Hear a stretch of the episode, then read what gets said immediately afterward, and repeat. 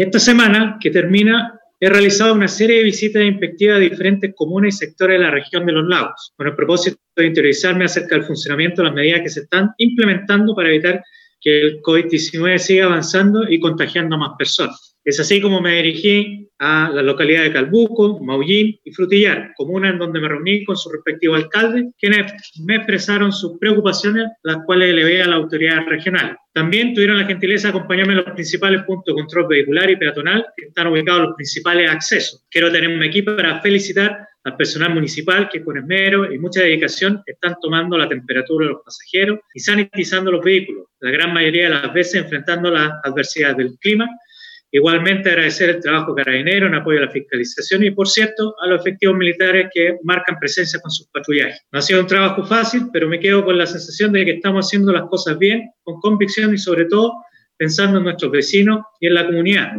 y en los más de 890.000 habitantes que tiene nuestra región de los lagos. Prueba del anterior son los datos que publicó el Ministerio de Salud, en donde queda reflejado los casi 150.000 fiscalizaciones que hemos realizado lo que nos ubica como la quinta región con más trabajo en este sentido tiene a vez. Esto denota el trabajo conjunto entre el mundo civil y el militar, entre las organizaciones sociales, comunales, gubernamentales. No es menor que estemos tres puntos porcentuales por sobre la media nacional en cuanto a fiscalización y que esta región sea la que más barreras, puntos, aduanas y cordones sanitarios tenga implementados. La curva de contagio poco a poco ha ido declinando gracias a estas medidas. Debemos seguir, incluso con más fuerza, acatando las medidas de la autoridad sanitaria que la autoridad sanitaria ha dictado, usar mascarilla en los lugares públicos, mantener el distanciamiento social, evitar salir de casa, lavarse las manos periódicamente y, por supuesto, evitar la aglomeración. También fui a visitar la dependencia del ex hospital base de Puerto Montt, en donde ya se encuentran instaladas 100 camas configuradas para entregar cuidados básicos y medios, los cuales permitirán descongestionar el hospital Dr. Eduardo Schultz de Puerto Montt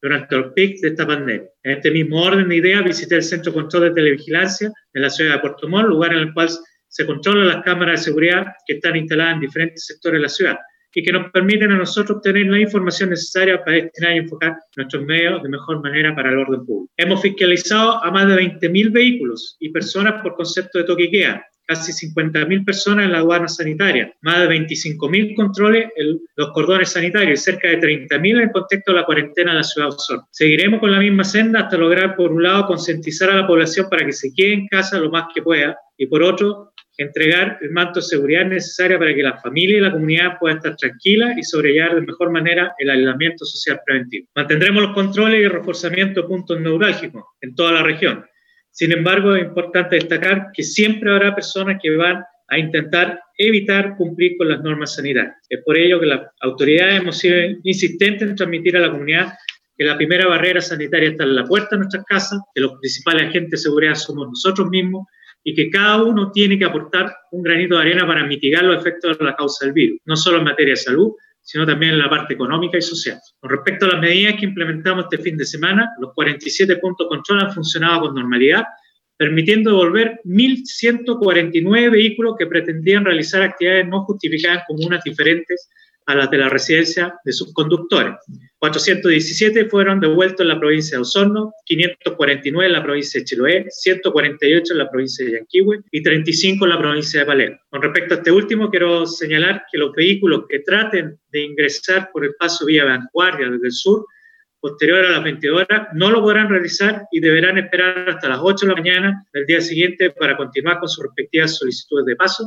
para ser controlado por el puesto sanitario que se encuentra y que inicia a las 8 de la mañana. En cuanto al total de detenidos durante la jornada por infringir el toque queda, se registraron 81 personas, 3 en Acut, 7 en Calbuco, 2 en Castro, 1 en Chonchi, 6 en Fresia, 5 en Frutillar, 1 en Gualaihue, 2 en Yanquihue, 2 en Los Muermos, 1 en Maullín, 32 en Puerto Montt 15 en Puerto Vara, 1 en Purranqui y 3 en Quillón. Cabe mencionar que por concepto de cuarentena en Osorno, día de ayer hubo 49 detenidos, lo que da un total de 130 personas detenidas durante la jornada. Muchas gracias. Estoy atento a las preguntas.